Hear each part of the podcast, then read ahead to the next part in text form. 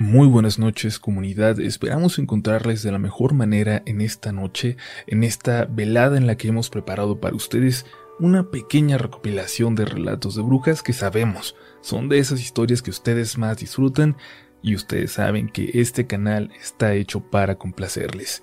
Agradecemos a las personas que han compartido sus experiencias con nosotros, esto es Relatos de la Noche. Mi historia puede parecer poco interesante, no sé, nunca me he atrevido a contarla, pero a mí me da mucho miedo, y creo que es en esta comunidad donde más posibilidades tengo de que alguien se identifique conmigo. Y aquí va.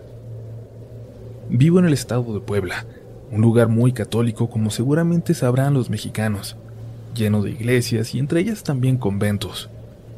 Y es cerca de uno de ellos donde ocurrió lo siguiente. Muy cerca de este lugar viven mis abuelos, y desde que era una niña recuerdo que me han fascinado las monjas, los hábitos, la forma tan particular de vivir su vida, aunque debo decirles también que desde que vi una película a los 12 años donde unas monjas eran malas, también las veía con recelo. Y es que se imaginan qué lugar más seguro para que una mujer realmente malvada se pudiera esconder. ¿Qué lugar más seguro que rodeándose de monjas inocentes que viven su vida dedicada a Dios y que jamás sospecharían de una de sus compañeras? En otoño del 2016 fallecieron mis padres y yo tuve que irme a casa de los abuelitos por un tiempo. Perdí aquel año de la escuela y las cosas se complicaron cuando por tristeza mi abuelita se puso mal ella se la pasaba internada y yo prácticamente vivía solo con mi abuelo, pero a ratos, cuando no estaba en el hospital. Y fue su hermana la que más me atendió por aquel entonces. Cabe señalar que aunque le decía a mi abuelo, su hermana no era realmente mi familia, al menos antes de eso, pues su hermano, a quien yo llamaba así, era padrastro de mi mamá. Pero esta señora se convirtió desde entonces, más que en una segunda abuela, en una segunda madre. Sus nietos, Dolores y José Ramón, son hasta ahora de mis mejores amigos, como mis hermanos. Y todo lo extraño que estoy por contar empezó una madrugada en la que mi abuelo salió preocupado rumbo al hospital, aquella madrugada en que creímos que mi abuela agonizaba. Yo me quedé preocupada y la verdad ya no pude dormir. Me fui al patio trasero con vista a los árboles de aquella casa semi-abandonada. Casa que era prueba fehaciente de lo acaudalado que había sido mi abuelo en su juventud y de lo mucho que le costaba mantener una propiedad tan grande en su vejez. Le mandé un mensaje a Dolores a esa hora, poco antes de que amaneciera, calculando que ya estaba despierta para irse a la preparatoria en un rato más. Me dijo que pasarían a verme antes, antes de ir a la escuela y es que vivían a unas cuantas calles. Mientras esperaba acompañada de la cobija y un café en ese jardín, mirándose a los árboles, pude ver algo que se movía entre las ramas, como atravesando un sendero que se perdía entre lo espeso de la vegetación. Eran un par de monjas, y en ese momento me dio un escalofrío terrible, aunque sabía que a un par de kilómetros estaba un convento en verdad. No debe ser raro, pensé. Quizás salieron a buscar algo para el desayuno. Quizás en sus costumbres siguen utilizando frutos del bosque o agua del río, qué sé yo. Pero cuando llegaron Dolores y su hermano, se los platiqué. Y a ellos les pareció igual de extraño y de macabro que lo hicieran. Solo José Ramón se fue a la escuela ese día. Dolores decidió quedarse por la mañana recibimos la buena noticia de que la abuela iba a sobrevivir, pero el abuelo se quedaría en casa de su hijo muy cerca del hospital. Dolores y José Ramón se quedarían conmigo para hacerme compañía. Ese día me quedé dormida por ahí de las 3 de la tarde y tuve pesadillas horribles hasta las 8, cuando desperté desorientada. Primero pesadillas en las que veía cómo perdía a mis padres otra vez, y luego veía a la abuelita irse también. Después, después me vi en el bosque, entre los árboles, siguiendo a aquellas monjas, a lo lejos, hasta que entraban en una cueva, y yo entraba detrás de ellas, pero ya no podía salir. Me despertó José Ramón cuando me escuchó llorar. Ya habían preparado la cena, me cuidaban como si fuera su hermana, y al ser viernes se quedaron conmigo, despiertos, viendo una película de fondo, pero en realidad estábamos platicando. Yo no tenía ganas de dormir, ni podía hacerlo por todo lo que había dormido ya esa tarde. Hacía mucho calor, o eso sentíamos, y salimos a aquella mesa del jardín, porque nadie en realidad estaba poniendo atención a la película. Pero justo antes de sentarnos, vimos de nuevo dos figuras caminando entre los árboles. Ok, eso sí es raro, que salgan a esta hora. Yo pensaría que lo tienen prohibido, dijo Dolores, y José Ramón empezó a caminar hacia esa pequeña cerca que nos separaba de los árboles, sin decir nada, y la saltó. Sin pensarlo, corrimos y lo alcanzamos para detenerlo de la forma más sigilosa posible. Había algo, como si estuviera en el ambiente, que nos decía que no queríamos que esas monjas nos descubrieran. Vamos, solo quiero ver a dónde van, dijo José Ramón, y no pudimos negarnos.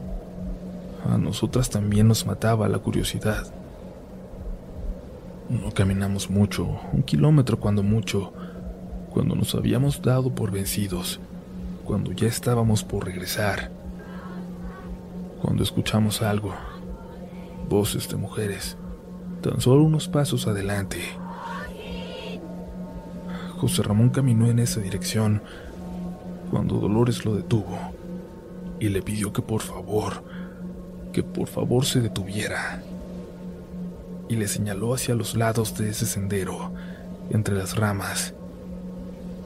Ahí estaban los hábitos de aquellas monjas, pero además había más ropas, vestidos normales y otros cuantos negros muy opacos, como si fueran túnicas sumamente viejas.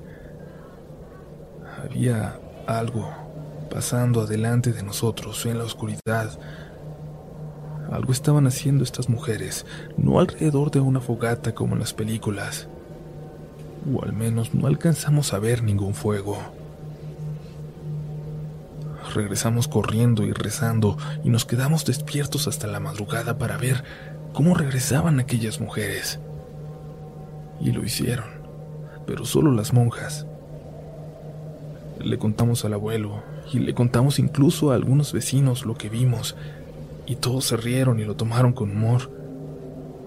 Sin embargo, días después noté que muy discretamente dos mujeres fueron por la noche a tirar algo que parecía ser sal por todo ese sendero, por todos esos árboles detrás, y no volvieron a pasar por ahí aquellas monjas. Pero algo sí pasó. Mi abuela vio algo. Tiempo después, casi dos meses, cuando por fin pudo regresar a la casa, vio una figura, como si fuera una mujer, pero con piernas y brazos exageradamente largas, que caminaba una madrugada como con dolor, por ahí por entre aquellos mismos árboles, en cuatro patas, con las extremidades dobladas como si se tratara de una araña. Solo la vio en aquella ocasión. Hasta ahora. Nunca creí que yo iba a terminar compartiendo también una experiencia en este canal. A mí, la verdad, me interesa mucho el modelaje. He intentado dedicarme a ello y, y de hecho yo llegué a este canal por casualidad, porque seguí el trabajo de Uriel como fotógrafo desde hace años. Me pareció interesante escuchar los primeros relatos, solo por curiosa, aunque si les soy honesta, yo nunca he sido tan aficionada a las cosas de terror. Soy demasiado miedosa. En fin, esto nos pasó cuando uno de mis tíos le vendió muy barata una casita a mi papá, en una de esas colonias afuera de la ciudad, donde apenas van empezando a pavimentar algunas calles. Le había salido casi regalada, Así que mi padre vio la oportunidad de dejar de rentar e invertir mejor en un terreno propio, que eventualmente valdría más. cuando llegaran todos los servicios. Y bueno, la verdad es que ya teníamos todo, hasta internet, y algunas personas habían construido casas muy lindas, de dos pisos, hasta lujosas. Así que tan solo las calles y esa pequeña carretera de dos carriles que daba hasta la colonia eran lo que evidenciaba su condición de nueva creación. Eso, y que todas las noches en cuanto oscurecía, la colonia moría por completo, como si fuera un pueblito que de alguna forma se había pegado a la ciudad. En cuanto llegamos, dos chicos de ahí comenzaron a hacerme plática, a buscarme, a acompañarme cuando me veían caminando hacia la tienda o a tomar el transporte para la escuela. Y la verdad no me desagradaba. Uno era muy guapo y serio, y el otro no tan guapo pero sumamente encantador. Eran los más populares entre los pocos jóvenes de la zona, que se conocían entre todos, y quizás eso hizo que las chicas del lugar me comenzaran a ver con malos ojos. Incluso la chica de enfrente, que me había recibido con gusto, pues por fin había otra chica de su edad en la calle, de repente me dejó de hablar. Luego vinieron noches muy extrañas, en las que mis papás se despertaban preocupados en la madrugada, asegurando que andaba alguien en el patio, que alguien se había metido. Y salían a revisar siempre, pero no encontraban nada.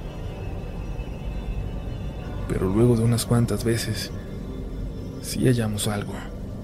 Por las mañanas, eran figuras extrañas de madera, muñequitos, triangulitos, círculos con cruces dentro para protegernos adoptamos dos perros viejitos que eran muy agradecidos, muy protectores, y a veces nos despertaban ladrando y gruñendo en el patio, pero ya nada se metía. Las figuras, sin embargo, seguían apareciendo cerca de los cercos que rodeaban la casa. Mi hermana por aquel entonces tenía nueve años y empezó a tener dolores en el estómago terribles y se le empezó a hinchar como si tuviera lombrices, como si fuera una niña embarazada. Y de una semana a otra se empezó a llenar también de un acné terrible en el rostro y en la espalda. Al principio pensamos que era por la edad, pero después era evidente que se trataba de algo fuera de lo normal, de alguna enfermedad en la piel. La llevaron con el dermatólogo, que no entendía el origen y le recetaba cremas y todo lo atribuía a algún tipo de alergia pero la verdad es que nada de lo que le daba le hacía efecto. Por esos días yo tuve un sueño, uno en el que alguien, una voz de mujer llamaba a la casa desde afuera, desde el lote baldío al lado. Una mujer de negro, una bruja, llamaba y mi mamá salía a verla. Y mi papá también estaba, pero solo se acercaba a mi mamá. Luego los dos entraban corriendo a casa mientras yo veía todo desde la ventana. Nos fuimos muy pronto de ahí. De nuevo la casita que rentábamos antes, mucho más pequeña, pero en la ciudad, y en una calle, en una colonia normal. Con las semanas mi hermana mejoró, la pancita se le quitó, y aunque aún ahora sigue usando crema para quitarse las marcas que le dejó aquel acné, su apariencia es completamente normal. Es incluso mucho más bonita que yo. Lo que nos dijeron mis papás es que mi hermana tenía una alergia a la tierra de esa zona, que eso se lo había provocado. Pero ella hace unos cuantos meses me dijo que escuchó algo, algo que estaban mis papás platicando con mis tíos precisamente aquellos tíos que les habían vendido la casa. Hablaban de las brujas de la zona, que hacen muy difícil vivir ahí y que por eso la gente que llega se va pronto. Ya ves lo que le estaban haciendo a mi niña, decía mi mamá. Le querían hacer algo a Irene, pero se lo terminaron pegando a su pobre hermana. Dice mi hermana también que mi mamá describió cómo fue que en la mitad de la noche llegó una mujer que la llamó desde el baldío para decirle que lo que pasaba lo habían hecho sus hijas sin su permiso y por error, que no era mala, que se disculpaba pero que no se podía deshacer, a menos de que nos fuéramos.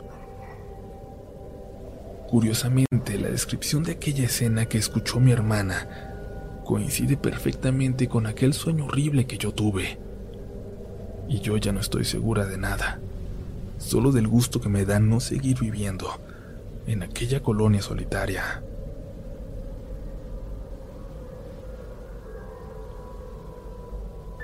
Hay tiempo para una historia más, comunidad, quizás la más aterradora de hoy.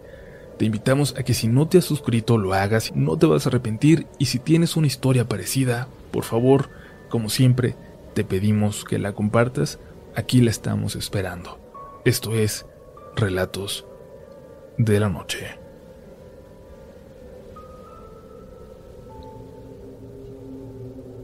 Quiero confiar con ustedes esta historia.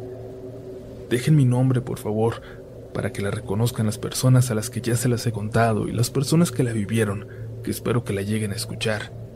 Pero como acostumbran, si quitan mi apellido, mejor. Espero que me crean y sobre todo, que sepan que esto que voy a contar no es nada fuera de lo común y que si indagan más, sobre todo entre los pueblos de México y Centroamérica, que es por donde siguen habitando estas cosas, se encontrarán con muchas historias que hablan de esto. Esto ocurre en un pequeño pueblito cerca del desierto, en el norte de México, en el que, de forma curiosa, se sentaron varias familias provenientes de la península de Yucatán a mediados del siglo pasado, dándole una riqueza aún mayor a su cultura. Es de hecho muy lindo encontrarte con un pueblo en el norte con tradiciones mayas. Cuando yo era niño, era muy, muy, muy vago. Me la pasaba con los amigos buscando novia cuando éramos chiquititos, y a los 13 o 14 ya buscábamos quién nos vendiera cerveza, casi siempre convenciendo al borrachito del pueblo. En una de esas noches de vagancia, me salí de la casa sin permiso en cuanto todos se quedaron dormidos, y me fui a la casa de Saúl, donde estaban mis amigos. Él solo vivía con su mamá, que era mesera de una cantina, así que aprovechábamos para juntarnos en su casa. Nos encontramos una botella de brandy, del más corriente, y nos la bebimos con singular alegría. En aquel entonces, tan tontos estábamos que beber nos hacía sentir grandes, y permanentemente buscábamos probarnos entre nosotros que éramos maduros y valientes, quizás para compensar nuestras inseguridades. Aquella vez salimos de la casa de Saúl cerca de las cuatro. Nos fuimos juntos Carlo y yo porque vivíamos muy cerca. Los demás se fueron para el otro lado del pueblo.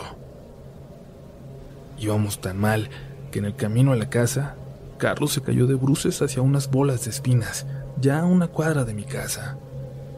Y gritaba desde ahí todo espinado, en aquella fosa al lado del camino de tierra. Yo me reía y me reía mientras él me gritaba que le ayudara, pero luego sus gritos cambiaron y hasta se nos bajó la borrachera en un segundo. Unas piernas. Hay unas piernas aquí. No dejaba de gritármelo, y claro que pensamos que nos habíamos topado con un muerto. Cuando lo ayudé a salir estaba llorando, pero luego de un momento se calmó. Ayúdame a bajar de nuevo, me dijo, y yo no le creí. Seguía todo espinado, pero se regresó sin pensarlo y me pidió que le ayudara. Mira, mira. Me mostró algo que apenas podía reconocer con esa luz de luna. De verdad era una pierna. Y luego sacó la otra y comenzó a subirse hacia el camino pidiéndome que le ayudara. Me subí yo y luego lo jalé y ya no tenía duda. Tenía unas piernas entre los brazos.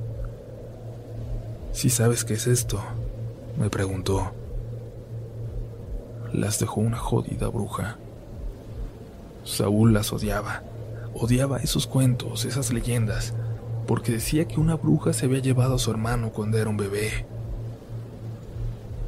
No ha de estar lejos. Vámonos de aquí. Sígueme. Me dijo y yo obedecí. Le dimos hasta un barranco, donde con un garrote les pegó con todas esas cosas y les brincó encima y luego las aventó.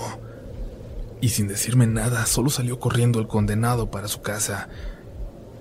Y yo corrí para la mía. Pero antes de llegar, me empezó a dar mucho, mucho miedo. Y me metí a la casa sin siquiera voltear para aquella zanja con espinas. Y se escucharon unos gritos, tan fuertes que despertaron a mis papás. Y mi papá fue por mí por ser el mayor. Véngase, mijo. Vamos a ver qué está pasando afuera, me dijo. Apenas salimos de la casa, mi papá se quedó quieto y luego se agachó para irse despacio al cerco de madera y me llamó. ¿Ve eso, chamaco? Sí, le respondí aunque no lograba ver nada. Es una bruja. Cuando lo dijo, como por arte de magia, la pude ver. Era una mujer caminando en sus manos, sin piernas, buscando desde el camino algo hacia la zanja, gritando, desesperada. Estábamos muy lejos, pero yo la veía como verde, como si fuera una víbora. Ya casi amanecía, y la bruja de repente nomás se aventó a la zanja y se cayó. Y mi papá solo me dijo que nos fuéramos a dormir y que no dijera nada. De la zanja empezó a salir una peste que llenaba todo el pueblo, pero nadie se acercó. Y al día siguiente, así como llegó, la peste se fue de repente, como si nada. En la zanja se secaron las espinas y creció un pirul, que se puso enorme en unos cuantos años y ahora, cuando regreso al pueblo, me cuentan que a veces se ve una mujer sin piernas que se mueve por entre las ramas más altas de aquel árbol enorme. La historia ni Carlos ni yo se la contamos a nadie en el pueblo, mi papá menos. Y aún así, todos lo conocen ya como el árbol de la bruja.